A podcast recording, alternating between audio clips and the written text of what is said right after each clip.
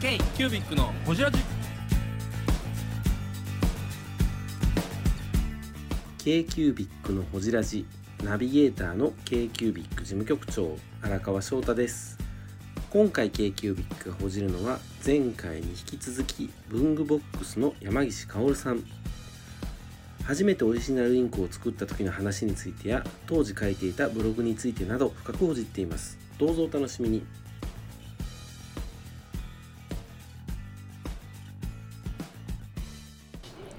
どこまで話しましたっけ文具ボックスっていう名前名前ね、とと順番マウントの話です文具のあの、玉手箱、そうはい、文具の玉手箱やはい、でお前先で、五5年やってで移転になるんですか浜松そうですね。うんうんえもうその時は今のあの浜松店の感じあ、えっと、あれどこのお店に来ましたなえっんとか、駅前の綺麗なところでそ言うてもクトなお結構5つちっちゃい10坪そうぐらいそうそう5坪かうんぐらいのお店ただもう専門店うザびっ専くり門した店でしたよねもうインクの瓶がそううん、オリジナルのびっくりしたうん所狭しとそう。でその時にもう雑誌とかに出てたんですよカロ店長とこのお店がうんだから割と有名店でうんで僕らそれを見に行こうっていうので行ったんそでうそすうでちょうどなんか静岡の文房具屋さんいろいろ巡ってうん営業しながらうん最後に行ったお店なんでね、そうそうそう四つ葉さん行って小葉文さん行ってみたいなその流れでインクさんそうそうそうでもその、まあ、お前崎に戻ると、うんうんあまりにも売れ売れないので、え ABC 分析ってわかりますよね。マーケティングの話はい、うんあの売り上げを見て、うんどのどれがいいのかどれが一番いいあもう当たり前の結果が出て、うん万年筆が売れるとやっぱり例えば最低で1万円だった,、だったとして、うんうん1万円の万年筆を1本売るのと100円のボールペンを10 100本売るのと、労力を考えていろいろ考えた結果、もうこれは万年筆に特化すべきだとうーん思っちゃったんですよ。ででもその前に自分が好きやったんですよね、そのまあね、あ、の交換日記の頃からそうそう書いてもういいと思って、うんあとねそれと今度オリジナルインクの話になると、うんそのさっき言ったように、セイラさんの展示会が2008年だから行ったのは2008年か9年なんですけど、うんうんそこで石丸さんに好きな色作ってあげるよって言われて、何にも考えてなかったんだけど、夕焼けが好きだったので、じゃあお前先の夕焼け色を作ってくださいとか言って。おしゃれおしゃれこのくらいのに作ってもらって、でうちにうちでお店に持って帰ったんですよ、で当時としてもちゃんと支出の机があって万年筆の売り場に、うんいすその時はね26粒あったので、うーんそっか今そんなん5作坪ってたんや、そうでそこにやっぱりある程度常連さん来るんですよそうは言いながら数人はいて、で書いた人がこれが欲しいとうんうん言われて、えこれってでもこれサンプル出すなと思って、うんセイラさんに聞いたら12個からできるよって言われて。おーでも私にとっては、この12個作ってそれが売れるのかっていう不安がなるほどねあそんなレベルやったっていう話ですそねんなレベルですよ今本当にそのうん日一人は欲しいって言うけれども、その人は欲しいって言うけど、ででも欲しいって言ってる人がいるから作った方がいいと思って、うんそこで思い切るんですよ 思い切って12個作るんですよ、んそれがあの今こんなところが作ってこういうあの綺麗なほらえっ、とどこが作ってるっつったらいいあかのな瓶瓶瓶あはいはいはいはいこういうはいやつねこういうやつね、石丸さんとかまだ出してある石丸さんまだ作ってるか、うんうんでそれで作ってもらってその時にちょっと自分で自慢しちゃうんですけど、うんうん、ぜひぜひそ自れ慢コーはナもーうでラすベルが必要だよと思って、素敵なうんうんでそこでじゃあそのインクで描いた絵がラベルになったらいいなと思ってんで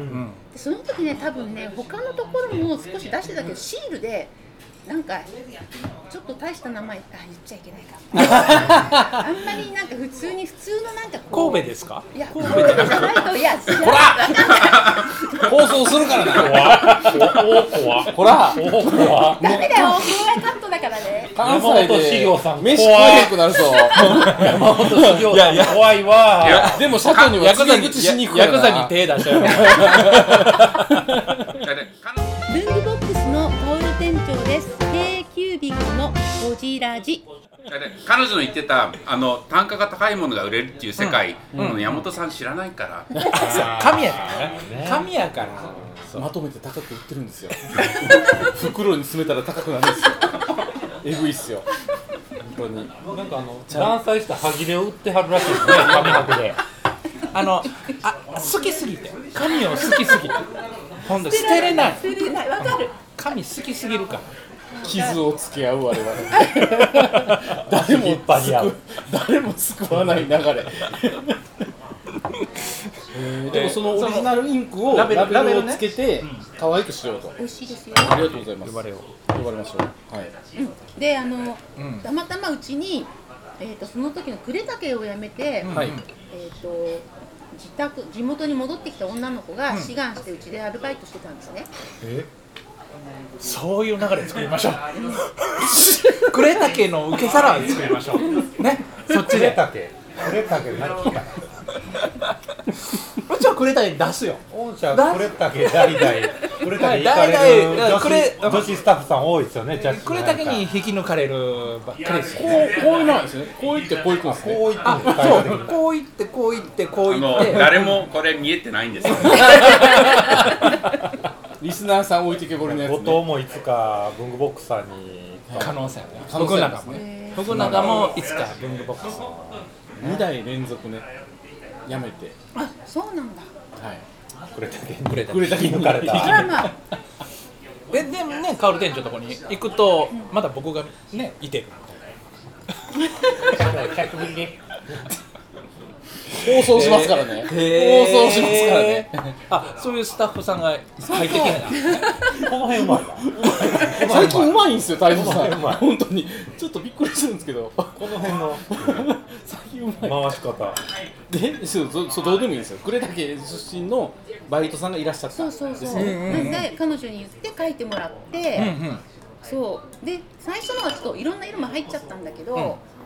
そこでまあシールだけじゃなくてあの蓋蓋の上にもそのイメージをはいはいはいはいやっぱり入れ入れらなくちゃいけないはいそはいしてはい外の箱にもちゃんとやらなくちゃいけないっていうすごいこだわっちゃって、はい、えでも12個売るためにですそうなのそうすごいですよねでも自分で印刷したから、あのはい、ああまあまあまあプリントはねそうそう、そうしたら結構それがでブログを一生懸命やってた会があって結構お客様は来てくれたんですよそれでも、はいはいはいはいそこそこ、うんうんだけど来るのが本当に1時間に1本のバスで掛川とか菊川っていう駅があるんですけど、JR のそこから40分かけて南下して帰りのバスがもうまた1時間に1本しかないから、なかなか帰るのが大変だっていうところに来てそううん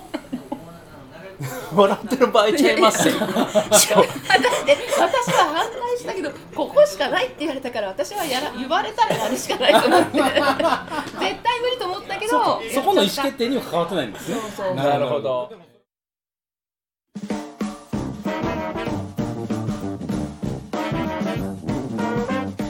京急ビックのホジラジではリスナーの皆様からメッセージをお待ちしております。アドレスは info.kcubic3.com info.kcubic3.com もしくは KQBIC サイトのメッセージフォームよりお願いします皆様のお便り、せーの、お待ちしています。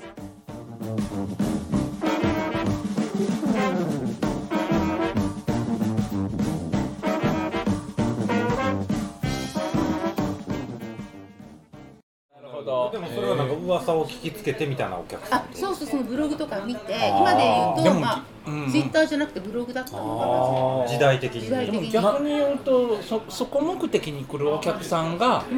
そういてはったってことですね新しいよねそれ作るしかないと思ってやってらっしゃったんですようんアメブロかなんかですよねかな、そういろいろあって、うちの場合ハマゾあなんだっけな地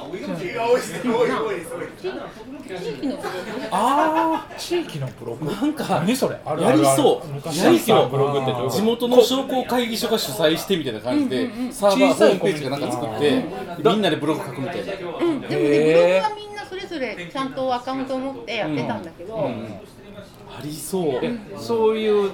小さいブログがあるんだ、へえそんなんあるでもブログをやり始めたら、まあ、ブログはインターネットですうんうんうんだからお客さんも来てたんですね、それがに2000何年ぐらいなんですかでもそれが多分2009年かな2009年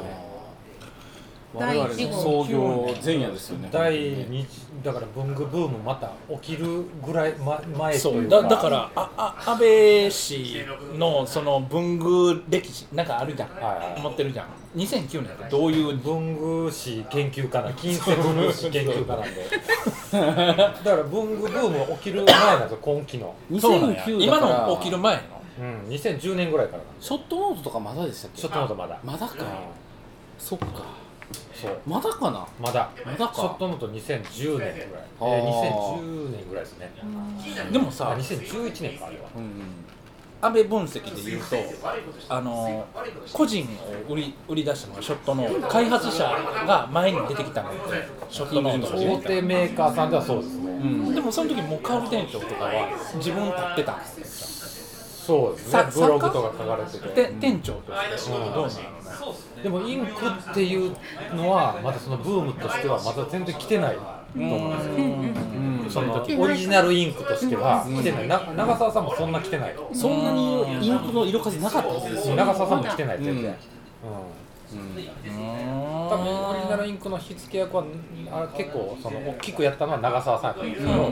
そのブームが来る前なんで、うんもう作られたかもしれないですけど、ブームとしては来てないですめちゃくちゃちっちゃい種がやったのそうちっちゃいその種の時12個の小瓶は喜びがね種を12個巻いたんですフよァーストレディーやうあのアメリカにおった今ええこと言ったみたいな大きいグラブルフんそのオンマイ酒の夕ァー焼ストレデけィーや喋んないオンマイ酒の夕焼け母や母人類の母や麦の種とかじゃなくてファーストレディーという言い方をするんですよねそうそう2010年に巻かれ2009年ですか巻かれたオンマイ酒の夕焼けっていう銘柄ななんていう名前やったの本当にお前崎の夕焼けで最初は言ううんお前崎の住宅そうその12個の瓶ですそこからやそこだって最初は本当あの石丸さんがブレンドしてくれるあの瓶1個を自分のために持って帰ってたそうこプとでラすスよねプラプラピプラ、うんうんプラスチックってなる、それに入ってて、でそれを置いとったんですよね作ったことあります石丸さんないあるあるあるありますうんだからああれのイメージですあよねの本当にちょっとジュエリーっぽいやつそうそうそうそうだから我々の時はもうそうじゃない昔の瓶だけどそうあそう多だ分あれ瓶しかなかったんですよねそう当時最初はあの作ってもらった時は本当にあのプラプラプラスなんだ樹脂の樹脂製の、へなえんかただこんなボトル僕作ってもらったのは本当にちょっとなんかちょっとねあのワイングラスそうそうそれがうちのそのオリジナルインクのシールを貼ったものだから十分はその形で来たんですよなるほどなるほどなるほどこれその前ええやはんってなって逆にセーラーさんが使うようになったっていう流れなんですかねいやあれは多分石丸さんがもう最初からあの12個作ってよって言ったらそれに入れてくれるやつああそうね今は多分ね1個でも多分それにそう今はそうなりますよそうですよねねそうそうそうそそううそしてお,、ね、お値段も高くなるはいはいはい私の時は販売店のそういう販売店の展示会で展もらっ示会だたからあそっちからゼロちなみに円えじゃあちちなみにそれこれカットですけど12個オーダーした時の値段ってどれぐらいだったんですかええ値段っていうのはシールでしたなんちゅうこと聞くんですこれこれ関西ならではのノリですね多分うん金金金金多分ジェニねジェニオリジナルは2000円の時だったんですよ定価だからそれのえ2000で売ってたのそう安いよねすっごい手をかけて2000円で売ってたの安っえっと3%の消費税だったかなだから2160円だっけ、あわかんない違うよ3%やったよこれ2060円2060円そうそうそうあれ2060円ですよだから本当にある意味全然儲けなかったですよ、えー、ブングスキーラジオです。ブングスキーラジオ1年以上やってきてます。ブングスキーラジオ、小野さん、どんなラジオですかえーと2人がボソボソ話して1人がハキハキ喋るラジオですね高橋さんえなんですかね用意してませんで したあー楽しくやってます。聞いてねー。えー 全然楽しそうじゃないいいんじゃないですかこれはこれでそうか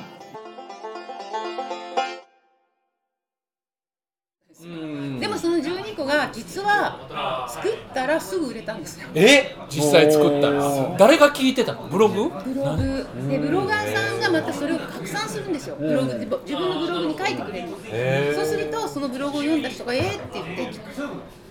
もう誰誰やいやあのジークさんって言って若月さんって静岡では結構有名あなあすごいその時代のブロガーさんですねだからもうだからすごいな今も書いてはります今もあブログはわかんないけどでもツイッターもフェイスブックもやってるし、あの連絡取ろうと思えば取れるしその方文房具系なんですかあの多分すごい文房具系なんだっけ若月オさーんでもルねラあオール今オールアバウトオールアバウトオールアバウオールアバウトオールアバウトのあの人とすごいツーツーツーなんだっけ土屋さんあ土屋さん土屋さん若月さん僕ねフォローしててフォローもされてるんですよあマジっすかえ女性よね男の人ですよ男の人帰ってください分からあと若月敦さんって言っいやて次の日本酒選んでくださいねへん僕をえ出す前に次の日本酒選んでくださいへコーーチシリーズいっていいですかだからどうぞいいですよ昔からやっぱそういう文房具好きな人とかっていうのはそういうの似てるんですよね、ブログとかねあの時代のオールアバウトとかめっちゃ濃いですよギターもそうですけどレジェンドだらけですよなんかでも平和でしたよねなんかあれよね今が今が平和ではないみたいな言い方です今は平和じゃないでしょどう考えてもそのこんなねウクライナ情勢もはじめ世の中荒れてしまったそいやそこまで首かしげてるそこまでいかないとこの話は落ちないんですよ。勇気が強い。強だって。だ って下手なことは言えない。翔ちゃん強なったよねなんか定休日仲悪いみたいな入ってますよね仲は悪足くはないのです。足の引っ張り合いみたいなまあまあでもね。へなんかでもよく言いますよね。ウェブの良かった時代というか、SNS の良かった時代、ツイッターの民度が高かった時代。ーツイッターもね登録されてる人が少なくて、ん平和な好きなものを好きって何言やえるっ時たこ代の前なんか言ってたよねそのツイそッんタなんー何も言ってないです僕 は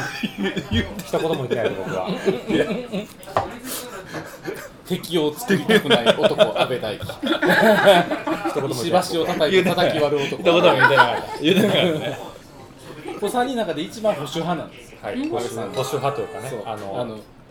恩恵派というか。実はバランサイバランサー実はバランサでも一番なんか先端いろいろな先端なことをやってる人じゃないですか、ーそうそうそうそうそ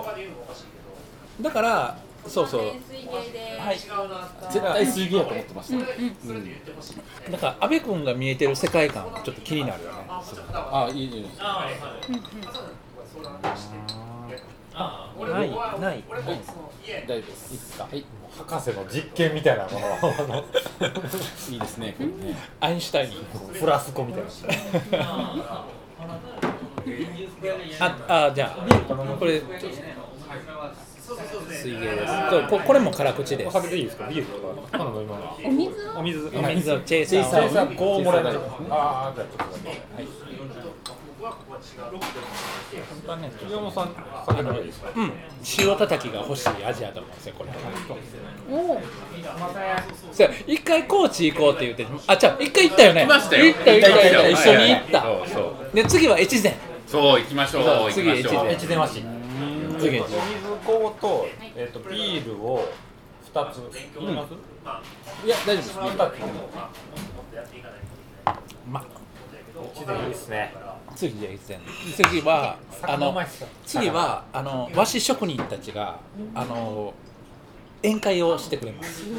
そういうチケットを買ってどういうどういうことそれクラウドファンディングかなまだクラウドファンディングクラファンで越和紙越前の和紙職人がおもてなしをするチケットを買ったんですよやっぱ、あれですね、不動産王はいろんなチケット買ってくれますね。 利権ですわ利権そういう見方すんのよ世界の不動産をドナルド・トランプですから堺のドナルド・トランプですでもそのねあの、あのコロナ始まってみんなこうしんどくなった時にあの越前の和紙職人たちがああの EC をやり始めたんですよ和紙職人さんたちがで僕も応援したかったしでそれがねあの5月何日かの朝何時にオープンするみたいな EC をやり始めてもう僕それもうずーっともう秒刻みで待ってなった瞬間そのチケットを買ったんですよそれは素晴らしい和紙職人がおもてなしをしてくれるチケットでそれ2年ぐらい保留しててあそっかでそれを買った瞬間にすぐブルースさんに言うたんですよ「肩で」っておー「行こう」